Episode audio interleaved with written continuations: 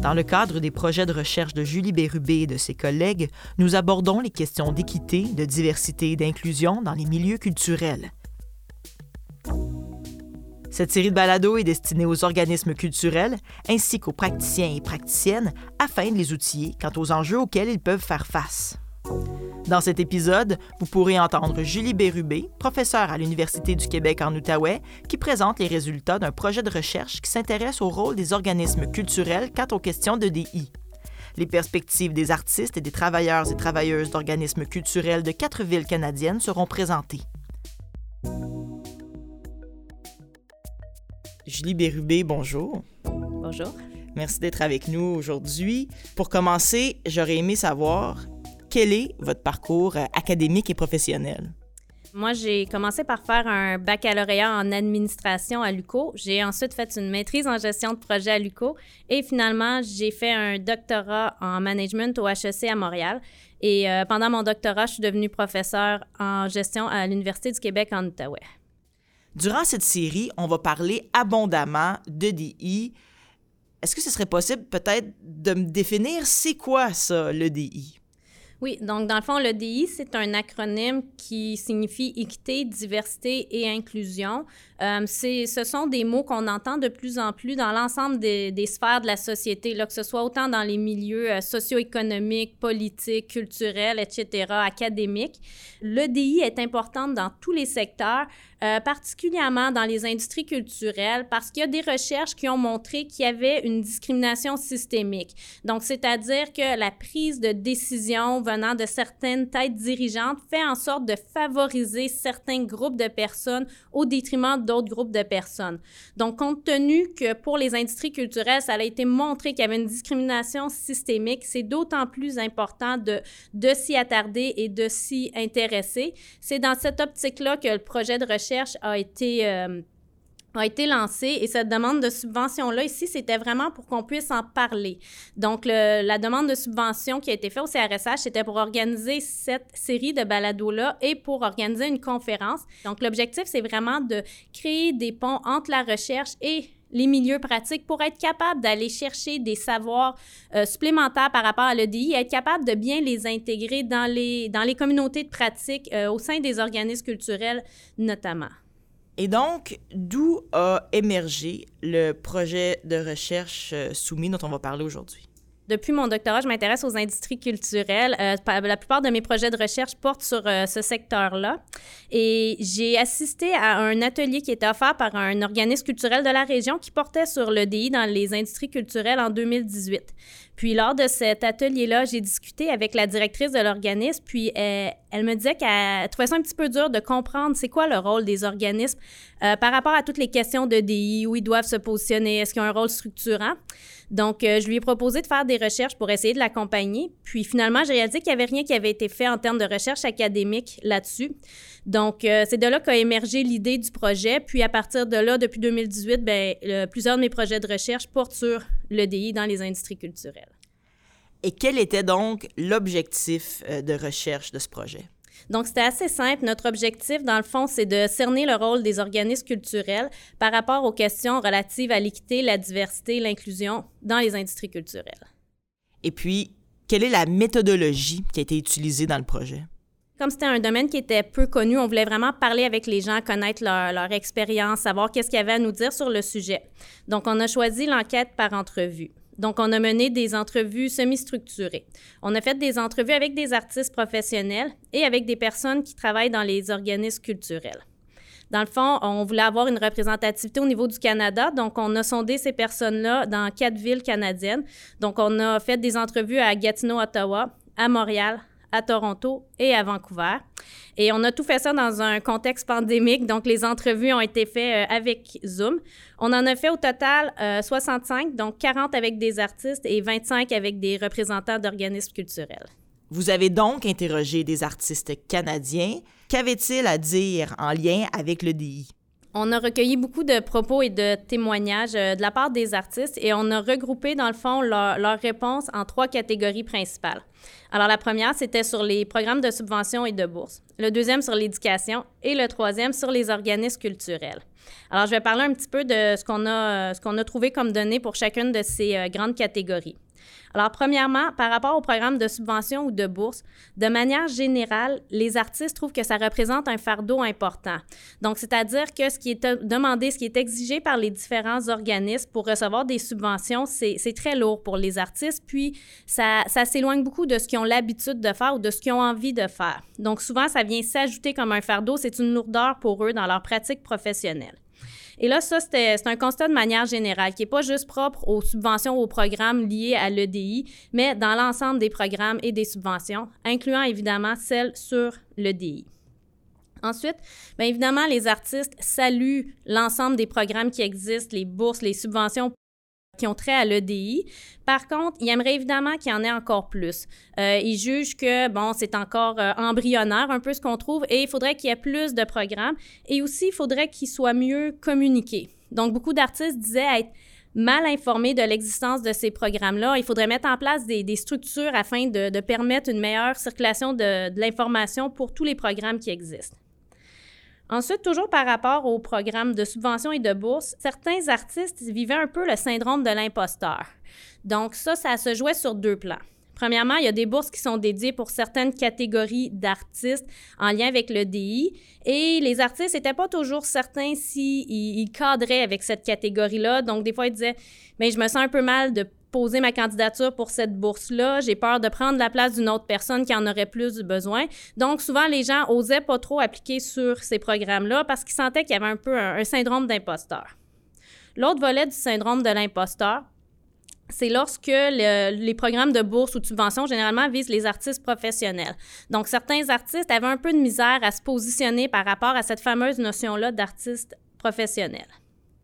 Finalement, le dernier élément par rapport au programme de bourse ou de subvention, c'est euh, ça a à l'intégrité de la pratique artistique. Donc, certains programmes visent euh, certaines pratiques en particulier, visent certains types de, formes d'art, etc. Bien, beaucoup d'artistes vont dire, je vais pas pervertir ma pratique pour aller chercher une bourse ou une subvention.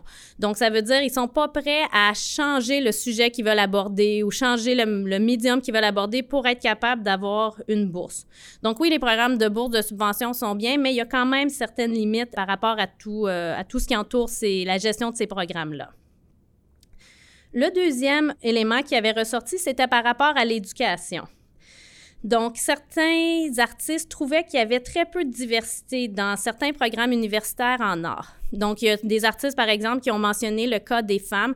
Donc, dans certains programmes euh, spécifiques, notamment des programmes en musique, euh, on trouve uniquement quelques femmes à, au début, à l'entrée de ces programmes-là, et souvent à la sortie, il en reste pratiquement plus ou seulement qu'une ou deux. Euh, mais ça, c'est juste un seul exemple parmi tant d'autres. Donc, il faudrait trouver un moyen d'attirer l'ensemble des étudiants vers des programmes en art, vers l'ensemble également des programmes d'art. Ensuite, par rapport à l'éducation, ben la plupart des artistes trouvaient que c'était nécessaire et important d'inclure les notions d'EDI dans le cursus universitaire. Donc, il faudrait qu'il y ait soit des cours dédiés à ça, des modules, mais que d'une certaine façon, que ce soit inclus dans l'ensemble des cursus universitaires en art. Finalement, le cœur de la recherche portait sur le rôle des organismes culturels. Donc, les artistes en avaient beaucoup à dire par rapport à ce volet-là. Premièrement, il y avait une question par rapport au, type d'aide qui était reçue euh, des organismes culturels. Donc, les artistes avaient souvent l'impression que c'était une aide ponctuelle. Donc, c'est-à-dire que euh, les organismes avaient de l'argent pour mettre en place une initiative ou un programme, mais ça durait, par exemple, disons, un programme de six mois et ensuite, on n'en entendait plus parler. Donc, il y avait un certain questionnement de la part des artistes sur la pertinence d'avoir une aide ponctuelle versus une aide à plus long terme ou sur le continu, si euh, je peux parler comme ça. Donc, ici, euh, il y avait un, un désir de la part des artistes d'avoir une aide de manière continue plutôt que par projet ou par programme. Et une fois que c'est terminé, souvent, il n'y a pas de suivi qui sont faits après ça. Ensuite, euh, les artistes trouvaient qu'ils étaient mal informés par rapport aux initiatives gagnantes en EDI. Donc, ils ont une idée un peu vague qu'il se passe des choses, qu'il y a des projets qui sont mis en place, des programmes, mais ils trouvent qu'il faudrait plus les communiquer, que ce soit, mis davantage de l'avant. Ensuite, il y avait des, des, éléments qui ont ressorti par rapport à la structure organisationnelle des organismes culturels. Donc, la plupart des organismes culturels ont une, une structure organisationnelle qu'on pourrait qualifier de verticale. Donc, c'est-à-dire qu'on a une tête dirigeante qui prend les décisions et le reste des gens en dessous exécutent les décisions qui sont prises. Donc, cette structure organisationnelle-là, c'est pas nécessairement ce qui permet le mieux d'inclure les, notions d'EDI, puisque la plupart des décisions stratégiques, les décisions importantes, sont prises par quelques personnes uniquement, sinon souvent une seule personne. Donc, pour vraiment être capable d'avoir euh, les principes d'EDI mieux intégrés dans les organismes culturels, il y aurait peut-être une réflexion à faire par rapport à, à la façon dont ces organismes-là sont gérés et la façon dont la prise de décision est effectuée au sein même des organismes. Ensuite, les artistes sont d'avis que L'ensemble des organismes et des employés sont de bonne foi, donc ils veulent promouvoir le DI, c'est important pour eux. Par contre, il faudrait peut-être des fois que les, les, personnels dans ces organismes-là soient mieux formés en termes de DI, qu'il y ait une formation, une éducation qui soit faite afin qu'ils puissent mieux intégrer ces principes-là. Je vais donner euh, un exemple. Un artiste nous a dit euh, J'ai été approché par un organisme culturel pour siéger sur un conseil d'administration et on m'a dit On a besoin d'avoir une personne issue de la communauté noire sur notre euh, CA. Donc là, l'artiste s'est senti un peu mal à l'aise dans tout ça. Donc, il se demandait est-ce qu'on vient me chercher pour mes compétences, pour ce que je peux apporter à l'organisme, ou simplement parce que je représente une minorité? Donc, les idées, les, actions sont de bonne foi, mais des fois, il y a des, petites incohérences qui ont été euh, ressorties, comme celle que je viens de vous, euh, vous présenter. Aussi, souvent, on essaie de mettre les gens dans des cases, de les identifier, de dire, bon, ben toi, tu appartiens à telle catégorie, toi, à telle catégorie. Ben, il y a beaucoup d'artistes qui trouvent que c'est un peu contraire à l'idée même de, de l'EDI. Donc, il y a des incohérences comme ça qu'il faudrait peut-être qu'ils soient euh, revus. Donc, c'est ce qui fait pas mal euh, un résumé là, de ce qu'on a trouvé par rapport euh, à ce que les artistes avaient à dire euh, en lien avec le DI dans les organismes culturels. Et quant aux personnes qui travaillent dans ces organismes culturels canadiens, qu'avaient-elles à dire en lien avec le DI? Donc, on a fait le même type d'analyse qu'avec les artistes. On a regroupé les propos des personnes euh, qu'on a interrogées au sein des organismes culturels et on a suivi, dans le fond, le même découpage qu'avec les artistes. Donc, c'est-à-dire qu'on a recueilli des informations sur les programmes de subvention ou de bourse, sur l'éducation et sur les organismes culturels. Alors, les personnes au sein des organismes culturels euh, trouvaient par rapport au programme de subvention de bourse qui était réservé pour les organismes qui avaient peu de ressources disponibles pour favoriser le DI. Donc, ils aimeraient voir plus d'argent, plus de, ressources aussi en termes d'accompagnement et plus évidemment de programmes de subvention de bourse pour mettre en place des, projets pour favoriser le DI. Donc, ici, c'était vraiment un manque de ressources disponibles qui a été euh, relevé là, comme élément marquant pour euh, cet aspect-là. Par rapport à l'éducation, euh, plusieurs personnes au sein des organismes ont mentionné qu'ils auraient aimé être mieux guidés, mieux éduqués par rapport à l'EDI. Donc, ça revient à ce que les artistes nous disaient. Donc, les gens sont de bonne foi au sein des organismes, mais des fois, euh, il manque d'informations, d'éducation. Donc, ici, les deux groupes de répondants se rejoignent, à savoir qu'il faudrait qu'il y ait peut-être des programmes de formation ou enfin certains, euh, certaines manières que les employés au sein des organismes culturels puissent être mieux formés, mieux outillés aussi pour être capables d'intégrer les notions d'EDI dans la gestion des organismes. Finalement, par rapport à leur rôle en tant qu'organisme culturel face aux questions d'EDI, voici les, les informations qu'on a recueillies. Alors, premièrement, L'ensemble des, répondants s'entendaient pour dire que l'EDI devait être un, principe fort, un principe de base qui guide l'ensemble des décisions, l'ensemble des projets qui sont pris au sein des organismes culturels. Donc ça, c'était un, constat qui était partagé là, par pratiquement tous les répondants, à savoir que l'EDI doit être à la base de toute euh, décision qui est prise par l'organisme. Ensuite, les personnes travaillant dans les organismes culturels étaient conscients de l'importance d'avoir euh, une diversité au sein de leur organisme. Et là, quand on parle au sein de leur organisme, c'est de façon très large. Donc, autant dans la constitution de leur membres que de leurs employés, que de, des membres de leur conseil d'administration. Donc, l'objectif ici, c'est vraiment d'avoir euh, une représentation très diversifiée au sein des organismes. Et ça, les organismes disaient mettre des efforts pour être capables d'aller chercher cette euh, diversité-là, pour avoir les différents points de vue, les différentes euh, opinions de, de l'ensemble des, des membres de la communauté culturelle. Ensuite, ils reconnaissaient que c'était très important d'être à l'écoute des communautés, donc c'est-à-dire ne pas prendre les décisions pour elles et ne pas leur imposer, mais prendre des décisions avec les communautés. Donc, ça veut dire d'aller sonder leur opinion, de prendre des décisions de façon conjointe et s'assurer toujours que les gens sont confortables avec les décisions qui sont prises, euh, qui vont avoir des impacts sur eux. Finalement, le dernier élément euh, qui a été ressorti, c'était l'importance de documenter les bonnes pratiques en termes de DI. Souvent, on a par exemple un projet qui est effectué, qui est bien réussi, il y a des, des savoirs intéressants qui sont ressortis. Et là, des fois, la personne quitte l'organisme pour aller travailler ailleurs. Si ces savoirs-là qui ont été ressortis, ces bonnes pratiques-là n'ont pas été documentées, c'est comme si on recommençait à zéro. Donc, des fois, c'est en termes de continuité où c'était un petit peu plus difficile. Et souvent, bien évidemment, comme la plupart des, des gens dans ce monde, on manque de temps. Donc, faire la, prise de notes après, documenter. Souvent, c'est la partie qu'on va escamoter ou qu'on va tout simplement pas faire. Mais ici, il y a eu des, problèmes qui ont été notés ou des, des fois, on recule en arrière, si on peut dire, parce que cette étape-là n'a pas été faite. Donc, pour eux, c'était très important que tout ce qui est fait en termes de DI soit documenté et conservé pour que ça puisse être transmis ensuite aux autres employés. Alors, ça résume ce qui a été dit euh, par les, les membres des organismes culturels en lien avec le DI.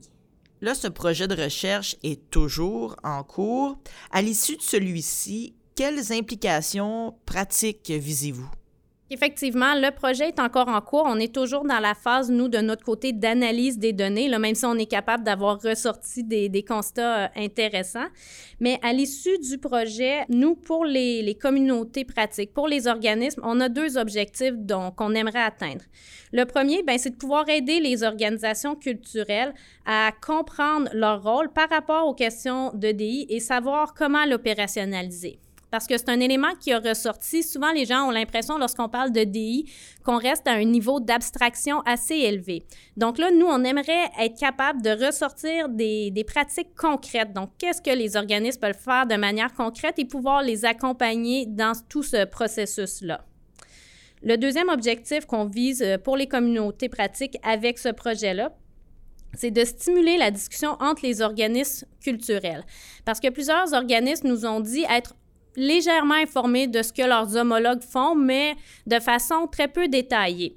Donc, c'est un peu, on dirait, euh, on pourrait dire que c'est un peu géré en silos. Chaque organisme gère ses programmes, gère ses, ses, projets, etc., mais ils ne se parlent pas entre eux. Et nous, on pense qu'il y aurait probablement un partage de bonnes pratiques qui pourrait ultimement être euh, bénéfique pour l'ensemble de, des milieux culturels. Donc, c'est un peu aussi dans cette euh, optique-là qu'on a créé ce projet-là, donc la conférence, pour amener les organismes culturels à pouvoir échanger entre eux, parler, présenter des initiatives qu'ils ont faites. Et dans le même ordre d'idée, cette euh, série de balados-là s'inscrit aussi dans cette logique-là où on va avoir des épisodes qui vont être par des organismes et d'autres par des chercheurs. Donc, c'est pour essayer d'avoir euh, brisé un peu les silos et que les gens se, parlent davantage.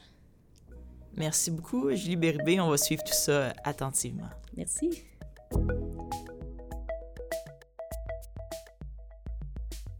Ce balado est produit par l'Université du Québec en Outaouais et réalisé par Marie-Hélène Frenette-Assad grâce à une subvention du programme Connexion du Conseil de recherche en sciences humaines du Canada.